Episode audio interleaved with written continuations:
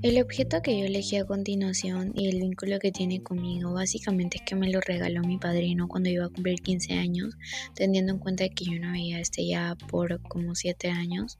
Entonces tiene bastante significado y muy especial para mí.